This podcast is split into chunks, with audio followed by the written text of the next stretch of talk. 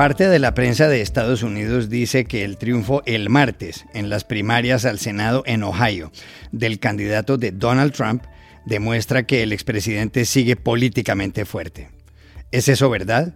Llamamos a Washington a la periodista María Luisa Rosell. El expresidente y candidato presidencial brasileño Lula da Silva le dio una entrevista a Time en la que dijo, entre otras cosas, que Zelensky es tan culpable de la guerra en Ucrania como Putin. Enrique Gómez Batista del diario O Globo revisó ayer con nosotros esas declaraciones. Al ganar la liga el sábado con el Real Madrid, el técnico italiano Carlo Ancelotti se convirtió en el primer entrenador de equipos campeones en España, Italia, Francia, el Reino Unido y Alemania. ¿Cuál es la clave? Hablamos en Madrid con Alfredo Relaño, exdirector del diario AS. Hola, bienvenidos a El Washington Post. Soy Juan Carlos Iragorri, desde Madrid. Soy Dori Toribio, con un poquito menos de voz, desde Washington, D.C.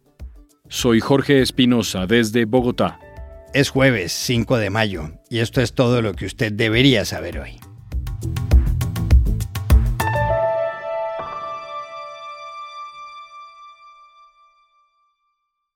El martes de esta semana, varios artículos de prensa y programas de televisión en Estados Unidos le dedicaron tiempo y espacio a Donald Trump. Muchos concluyeron que el expresidente sigue teniendo gran influencia política a raíz de lo que pasó ese día en Ohio. Lo que tuvo lugar en ese estado del Midwest o Medio Oeste fue la elección primaria del Partido Republicano para escoger al candidato al Senado que competirá en los comicios de medio término el 8 de noviembre. Al final el ganador fue J.D. Vance, el favorito de Trump. JD Vance, que en verdad se llama James David Vance, es un inversionista de 37 años, que participa en programas televisados de política y que es autor de un libro exitoso, Hillbilly Elegy, donde habla de sus ancestros en Kentucky. El libro fue llevado al cine. Hace un tiempo, Vance no respaldaba a Trump ni el presidente lo apoyaba. Todo cambió hace tres semanas, cuando Trump le dio finalmente su respaldo. Por eso el martes, J.D. Vance le agradeció a quien fuera el presidente número 45 de Estados Unidos. I have absolutely got to thank the 45th, the President of the United States, Donald J. Trump. Ladies and gentlemen, Trump se pronunció en las últimas horas, dijo sentirse honrado por haber respaldado a Vance y añadió que él será un buen senador, fuerte, conservador y que no defraudará a Ohio. Hello, Ohio. As you know, it was my great honor and distinction to endorse J.D. Vance for the U.S. Senate. He will be strong, he will be conservative, he will do what you want, and he's not going to let you down. JD Vance busca el escaño que ha tenido en Washington el republicano Rob Portman, uno de los dos senadores de Ohio. Para lograrlo, deberá sacar una gran votación dentro de seis meses en las elecciones legislativas, cuando se renuevan un tercio del Senado y toda la Cámara de Representantes. Aquí la pregunta es, Espinosa, si la elección este martes de JD Vance en las primarias de Ohio es la prueba de que Donald Trump no está muerto políticamente en Estados Unidos. Hablamos ayer en Washington con la periodista independiente María Luisa Rosell.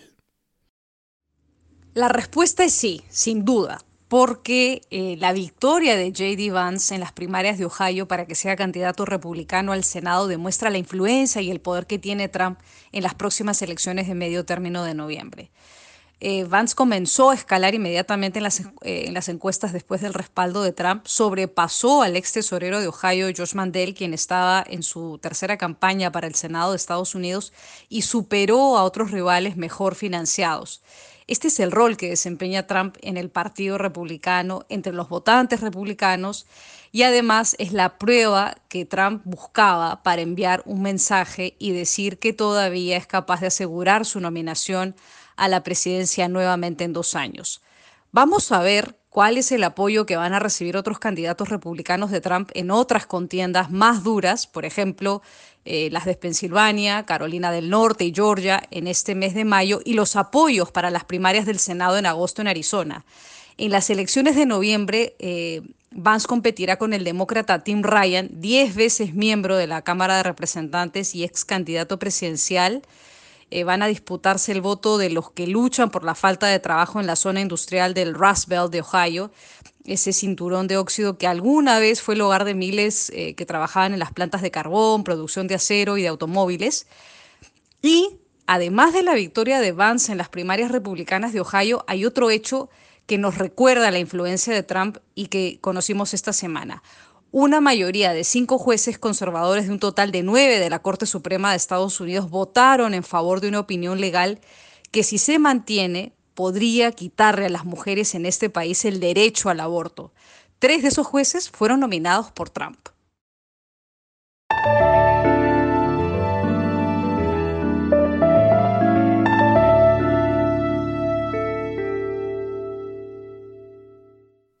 La revista Time le dedicó ayer su última portada, su carátula, al expresidente brasileño Luis Ignacio Lula da Silva, que pasado mañana lanza su nueva campaña presidencial. Quizá por eso la tituló Lula's Second Act, el segundo acto de Lula. Time dice que Lula, el líder más popular del Brasil, quiere regresar al poder. La revista recuerda que Lula gobernó al país entre 2003 y 2010 y que dejó la presidencia con más del 80% de popularidad. También recuerda sus problemas judiciales. La primera vuelta de las elecciones será el 2 de octubre, es decir, dentro de cinco meses. Si ningún candidato saca más del 50% de los votos, habrá una segunda vuelta el 30 de octubre. Lula encabeza los sondeos, seguido por el presidente Jair Bolsonaro. Una encuesta de Poder Data de hace dos semanas le daba a Lula una intención de voto en primera vuelta del 40% y a Bolsonaro del 35%. En segunda vuelta, Lula obtenía el 47% y Bolsonaro el 38%, aunque le recortaba la diferencia respecto a sondeos anteriores. Dori, pero en la entrevista de Time, Lula dijo cosas que impactaron. Ojo, como que el presidente de Ucrania, Volodymyr Zelensky, es tan responsable de la guerra como el presidente ruso Vladimir Putin. También culpó a Joe Biden por no haber viajado hace meses a Moscú. ¿Cómo cayó esta entrevista en la opinión pública del Brasil?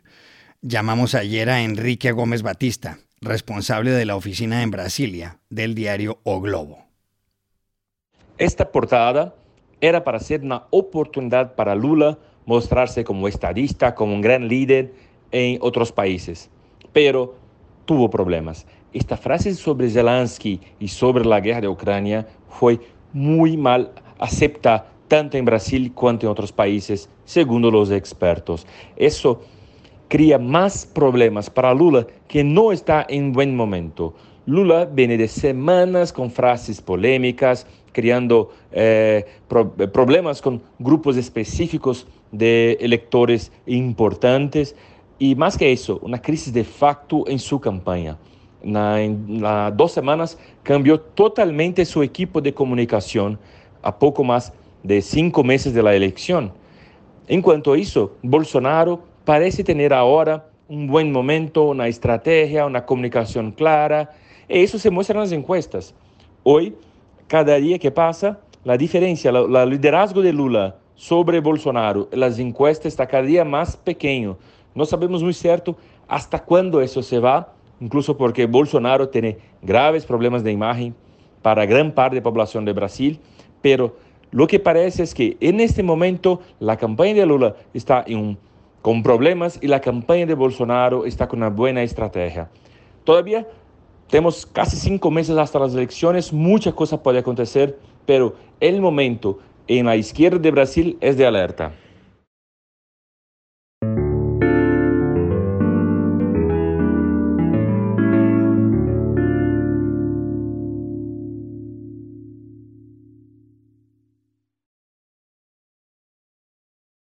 El sábado, el técnico italiano Carlo Ancelotti consolidó su leyenda en el mundo del fútbol. Su equipo, el Real Madrid, ganaba la Liga Española y él se convertía en el primer entrenador en haber conseguido los cinco principales campeonatos europeos desde el banquillo. El partido se jugó en el Santiago Bernabéu, el estadio del Madrid. El equipo le ganó 4 a 0 al español y logró su liga número 35, cuatro fechas antes del final del campeonato y con una ventaja de 15 puntos sobre el segundo, algo insólito. Ancelotti, que tiene 62 años, que entrenó al Madrid de 2013 a 2015 y que volvió el año pasado, se declaró entonces muy contento y agradeció, entre otros, al presidente del club, Florentino Pérez, y al director general, José Ángel Sánchez. A la Madrid, ¿eh? Ahora disfruto el hecho que estoy en el Real Madrid, disfruto cada día en el Real Madrid, porque sé que ha sido una suerte volver eh, lo hemos hecho bien esta temporada, nadie lo pensaba. Ha sido una suerte volver y, quiero quedarme tiempo, ¿no? Agradecer a Florentino y a José Ángel porque, como puedo decir, he vuelto a vivir. Pero lo más impresionante es que el título del sábado en España lo agrega Ancelotti a otros cuatro del mismo calibre. Oigan esto, en 2017 ganó la Bundesliga con el Bayern Múnich, en 2013 la Liga Francesa con el Paris Saint-Germain, en 2010 la Premier League con el Chelsea y en 2004 la Serie A italiana con el Milan. Ningún entrenador ha hecho algo así. Por si fuera poco, anoche el Madrid sacó en la semifinal de la Champions al Manchester City en el Bernabéu. Lo increíble es que en el minuto 88 estaba eliminado, pero metió dos goles, forzó la prórroga y anotó el tercero. Una noche mágica, por eso jugará la final con el Liverpool el 28 de este mes en París. ¿Cuál es el secreto de Carlo Ancelotti como entrenador? Llamamos ayer aquí en Madrid a alguien que sabe mucho del tema. Alfredo Relaño, exdirector del diario deportivo AS. Ancelotti es un hombre que ha ido subiendo peldaño a peldaño la escalera de la sabiduría, digamos, en el fútbol europeo. Hay que pensar que es un jugador italiano, eh, muy bueno, por cierto, pero de aquellos años en los que el fútbol italiano era tácticamente muy asfixiante, estaba cargado de obligaciones, de requisitos y de detalles. Eh, Ahí vivió y ahí asistió como el fútbol italiano, por eso pasó de ser el más importante de Europa a ser el tercero o el cuarto, casi empatado con el quinto. Tuvo un tiempo muy malo. De verdad que en su carrera de entrenador ha ido evolucionando a un modo de trabajo mucho más libre. No hace mucho, en una larga entrevista con un programa que tiene Valdano en la televisión española, comentaba que para él la defensa es organización, pero la delantera, el ataque, es inspiración. Él deja libertad completa a sus mejores jugadores para que hagan lo que se les ocurre. Y luego, mm, ya alcanzada la edad que va alcanzando, entiende que la autoridad no se, no se impone. Él manda por convicción, como otros buenos entrenadores que ha tenido el Real Madrid, particularmente del Bosque, el que fue eh, campeón de la Copa del Mundo con España. Eh, no es un hombre que imponga, no es un hombre duro, es un hombre que desde una distancia desde una autoritas sabe tratar bien a los jugadores, eh, con él están a gusto y es muy frecuente, esto se está viendo mucho en Madrid de ahora, que la mayor parte de los futbolistas den con él su mejor rendimiento, porque están muy a gusto y están muy bien colocados de acuerdo a sus condiciones. Así que no se extraña esa enorme marca de cinco campeonatos conseguidos en cinco países distintos.